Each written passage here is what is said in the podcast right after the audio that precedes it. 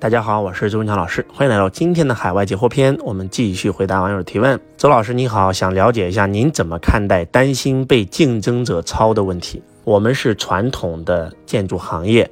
销售建筑设备给供货商，现在是疫情，我们也开始做线上，把资料放到线上，但是会遇到一些老板的心理问题，资料上会显示我们的不一样，或者我们与其他的区别和特点。这些资料一旦放上网或者微信客户，竞争者很快就会知道，他们也会很快抄。请问你如何看待这些问题？我们要不停的创新，用很多的时间跟精力，但是又担心很快被抄，搞得我们不上不下。到底要上网呢，还是传统的方式呢？销售人员是不是要恢复以前的一对一的推销呢？你看，你这个问题一问就知道你的这个格局跟境界实在是有待提升。我想问你个问题啊，你说你们这个行业被抄，你觉得教育培训行业被抄的成本是不是更低呢？就当年的周老师准备做直播的时候，是在二零一六年，我准备把我的课程全放到互联网上，而且全部免费。我的董事会开会的话都反对。第一，如果放上去了以后，别人都听了免费的，谁还来听我线下课啊？第二，竞争对手会抄我们的课程，会复制跟我们一模一样的课程。而且周老师不是要把公开课放上去，是把我的品牌课放到互联网上。那当时呢，我就问了我所有公司股东一个问题：我们做教育培训的发心是什么？我们的初心是什么？不忘初心，方得始终，对吧？初心是什么？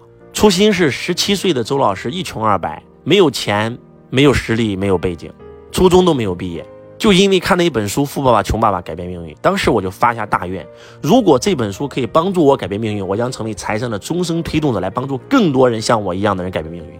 我用了十年的时间来践行了富爸爸的理论，富爸所有的书全买全写啊，全抄一遍，对吧？读无数遍。罗伯特清崎的课全部上。当我用了十年成功以后，实现了财富自由以后，我想起了我当年发的那个大愿，我想帮助曾经跟我一样的人，这是我的初心啊，对吧？我的使命是让一亿家族实现财富自由、身心富足啊。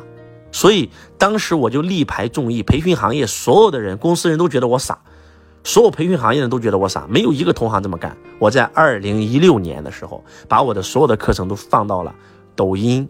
快手、喜马拉雅、百度等等，而且没有一个付费专辑，全是免费的。直到最后流量做起来以后，官方找我们谈合作，让我们出付费专辑，我还不愿意，我还想做免费。但是别人说了，只要付费才有流量，因为平台能赚钱，我才开始做付费的一些专辑。就是我允许同行抄我的课，你知道吗？我说我们的使命是让一亿家族实现财富自由、身心富足。如果全中国、全世界所有的人都开始讲财商了，我就不需要讲了，我的梦想就能实现了呀，多好啊！这就是格局。这就像很多老板不愿意培养人，培养完了以后变成竞争对手了，咋办呢？就是因为你不培养人，所以你的企业永远是小老板，对吧？你变成不了企业家，你永远是优秀，你进入不了卓越和辉煌，对吧？那你知道周老师培养人是怎么培养的吗？培养好了，留在公司就是给公司做贡献；走出去了，自己创业了，也是在为社会做贡献嘛。对不对？你看马云的格局，对吧？阿里巴巴创始人马云的格局，聚是一团火，散作满天星。聚是一团火，啥意思？来到我阿里巴巴，咱就是一团火，全部培养你们。但是如果有一天你离开了，没关系，散作满天星。离开了，你们也每个人都变成了星星，多好啊！不照亮星空了吗？担心怕超干啥呢？你的核心价值观是永远超不了的嘛，对不对？我从来不在意这个，我真的是允许同行听课。我们中国很多同行不允许听课的。看到你同行，直接不让你来听课，但是我是允许同行听课，所以格局境界再提升一点，啊，你越是这样，你会发现到最后的结果是啥？不是说没人来上我的课，是越来越多人来上我的课，因为他们在网上听我的课，听了两年，从负债几千万听到还清了所有的外债，对吧？从要抑郁症自杀，然后现在过得非常好，来会场，即使我讲的内容是一样的，他们都报课，真的，我就问他为啥。他说：“周老师，说实话，你现场很多东西我都听过，但是我为啥还要来？就是因为我太感恩你，我来就是报恩的。我就突然想明白了，你们知道吗？就像我听周杰伦演唱会一样，周杰伦哪首歌我不会唱，但是我为啥还要去听？就是因为以前听他的歌是免费的嘛。在我最迷茫、最痛苦的时候，卖 MP3 的时候，就是听着他的歌，一个人在一个孤单的城市，守候着一个孤单的灵魂，对吧？所以我们爱他，去听他的歌。所以呢，记住格局再大一点，不要害怕同行抄，没关系。”怎么能够因为同行抄我们就变成传统销售了，一对一推销了呢？那不那不与时代格格不入了吗？对不对？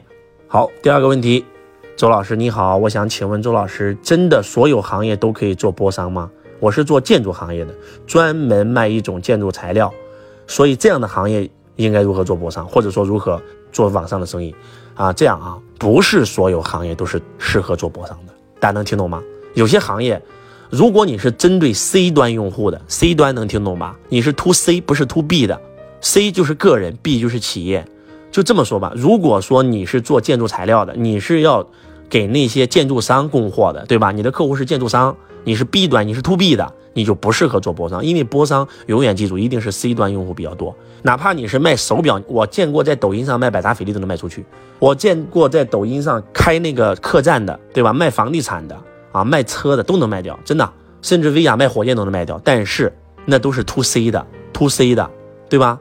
火箭谁都可以买，啊，对吧？按个按键，把你公司的 logo 放上去，每一个企业家都能买。它是 to C 的，不是 to B 的。大家能听懂在说什么吗？to C 的用户啊，所以如果你是 to B 的，我不建议你做波商啊。但是你要跟上这个时代，对吧？你要了解波商，因为今今天你做建筑，明天不代表你做建筑啊。做建筑可能只是你其中一条赛道而已。然后这是下一个问题，好，我们继续啊。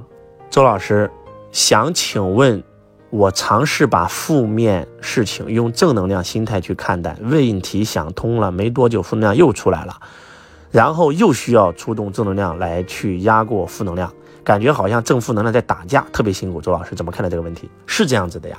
每一个人都是这样子的呀。刚开始修情绪的时候，刚进入修行这扇门的时候，我们都是这样的，脑袋里会有负面的念头。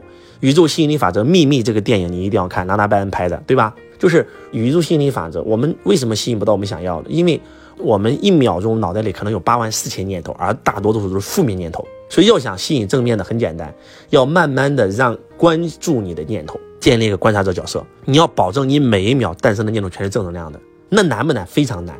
要建立一个观察者角色，当你一旦产生负面念头的时候，马上升起一个正面的把它给覆盖掉。这个刚开始是非常难的，确实非常难。我这个阶段最少走了三年。张德芬老师写《遇见未知自己》这本书的作家，他也用了三年，那不是开玩笑，这就是修行啊！修行就是修的念呀，一念天堂，一念地狱嘛。那刚开始练肯定难，但是告诉你个好消息，好消息，好消息，那就是刚开始你可能八万四千念。有一大半都是负面的，慢慢的，因为你进入了观察者角色，这一大半变成了一半慢慢的变成了三分之一，慢慢的变成了五分之一，慢慢的变成了十分之一，慢慢的变成了百分之一，慢慢的变成了千分之一、万分之一。到现在为止，你们觉得像周老师这样的脑袋里面还会有负面念头？当然会，只是那个念头已经非常少了啊！而且它一旦冒出来，我马上就发现了，可能就是万分之一吧。这就是要练呀，这就是要修行啊。修行哪有那么简单呀，对不对？修行修的就是念嘛。如果你用自己每一秒钟都用来转念，你的人生是脱胎换骨的，带着一个觉知的活着啊。给你们讲讲规律的内容啊：觉知、觉察、觉悟、觉醒。什么叫觉知？带着觉知的活着才叫活着。觉察，随时随地觉察自己的念头，对吧？觉悟，我为什么会升起这个负面的念头？这个原因是什么？把它找到，把根儿拔掉。觉醒，你才能可能觉醒。你可以听一下周老师的这个。呃，喜马拉雅录的一个叫做觉悟篇、觉醒篇啊，以前我有专门讲过这个啊，希望今天的分享能够帮到你，感恩大家，我是周文强老师，我爱你如同爱自己。